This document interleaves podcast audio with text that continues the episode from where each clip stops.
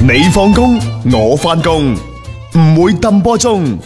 足球新勢力馬上開工。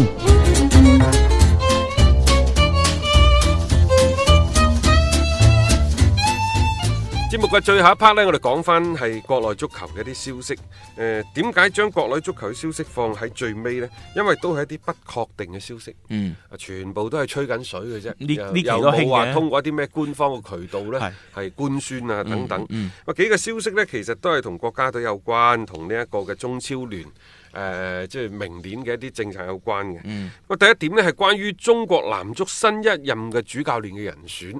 咁啊，按照中國足球協會新聞委員會嘅委員馬德興老師所講呢，嗯就係下一任嘅主帥必須係本土教練。 必須係本土教練啊，傳聞當中嘅幾位候選人話李鐵嚟領前半個身位，啊但我喺中國足協嘅另一條渠道嗰度獲悉呢，即係秘密戰線 啊，就誒、呃李鐵其實已經係被拋出局㗎啦。哦咁啊，啊咁啊， 即係眾說紛紜喎，每個人嘅版本都有唔同啊。誒，上個星期仲講話，即係嚟緊呢個週末會係有一個面試誒、啊之類嗰啲呃但係確切嘅消息呢，就元旦之後，啊中國足球協會就會宣布啊，邊個係新一屆中國嗯男子足球隊嘅主帥嘅人選，但係佢冇講一個具體嘅時間喎、係啊，元旦之後 都幾虛無縹緲。咁啊，另外呢，就喺誒、呃明年嘅中超聯賽嗰方面呢，就有兩條嘅消息喺度傳緊嘅。嗯第一就係、一線隊嘅全體本土球員嘅平均薪資水平唔可以超過五百萬。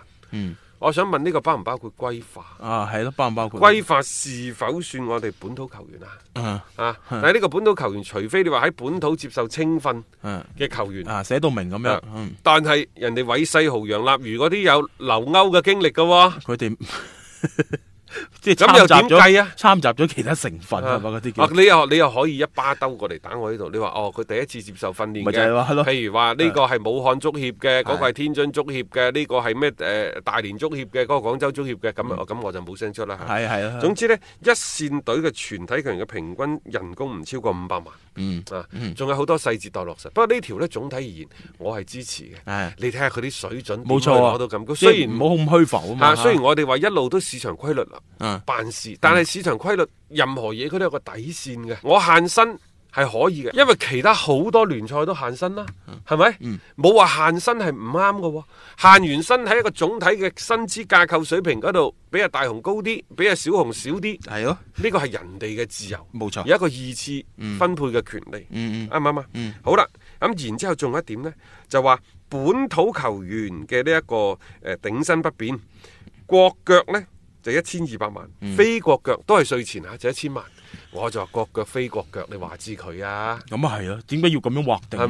咪？即係係又又攞其他嗰啲唔見得光啲手段，係都要謀求自己入係下啊國家隊即係，呢個咪就加個俾兩百萬，俾咗個方便，人哋就係咁樣夾硬去鍍金咯。點解唔可以一視同仁呢？即係大家係咁就係咁樣。人哋俱樂部本身自己都可以，即係哦，你係國腳嚇，誒、嗯或者係你非國腳，但係你嘅能力嗯係我哋球隊所需要嘅，我俾到千五萬你，千二萬俾我你點。冇得咁樣去作準㗎嘛？嗯點解我一定要係國腳呢？國腳可能係適合國家隊打，並唔適合我俱樂部打嘅喎。仲你喺俱樂部打到主力嘅，你喺國家隊未必打到主力。嗯，冇錯。嗰陣時啊，列比啊等等喺俱樂部喺嗯國家隊打主力嘅，你翻返嚟俱樂部可能替補名單你都冇，冇錯譬如梅方。係啊，即係呢啲嘢係因唔同嘅戰術嘅需要去揀，同埋我想講就係話，你如果咁樣畫條線喺度，你會令到一啲即係去到國家隊嘅一個隊員嘅動機呢，啊 我覺得係唔係好純正啦，係咯，即係你即係人哋係為國出征啊，真係為去打誒國家隊嘅賽事感到自豪嘅。而家你係可能我我帶住目的去，咁啊賭到層金咪多翻一百萬，咁又又唔同噶噃。咁啊，啊咁啊，仲有一點呢，就話係 U 廿一嘅轉會呢，唔再受名額嘅限制。咁嗯嗯，啊，大家又搶咯，邊個搶得過恒大，你咪同佢搶 咯。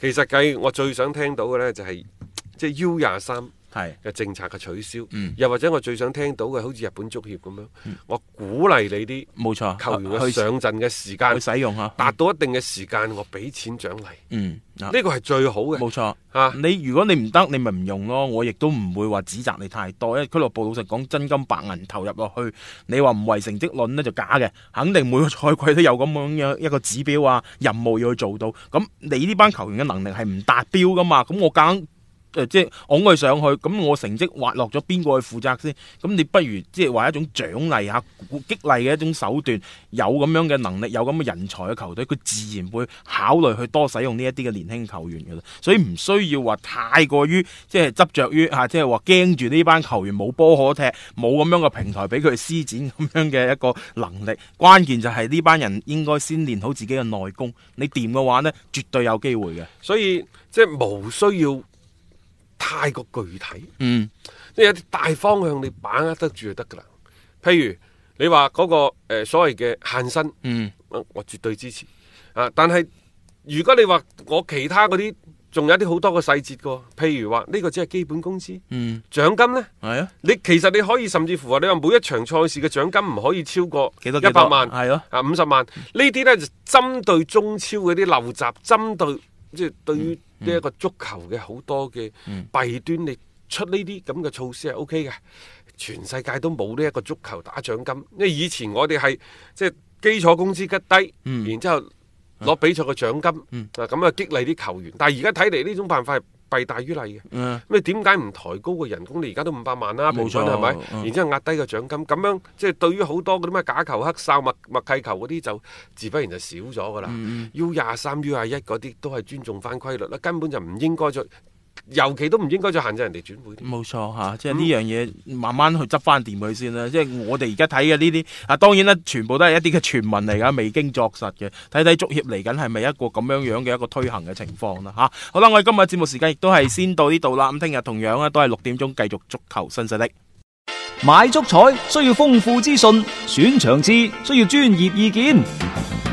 彩虹豬微信公眾號每日為你奉上名嘴張達斌賽事觀察、足彩培訓師李漢強專業分析，更多足彩資訊、更多專業預測，盡在彩虹豬微信號。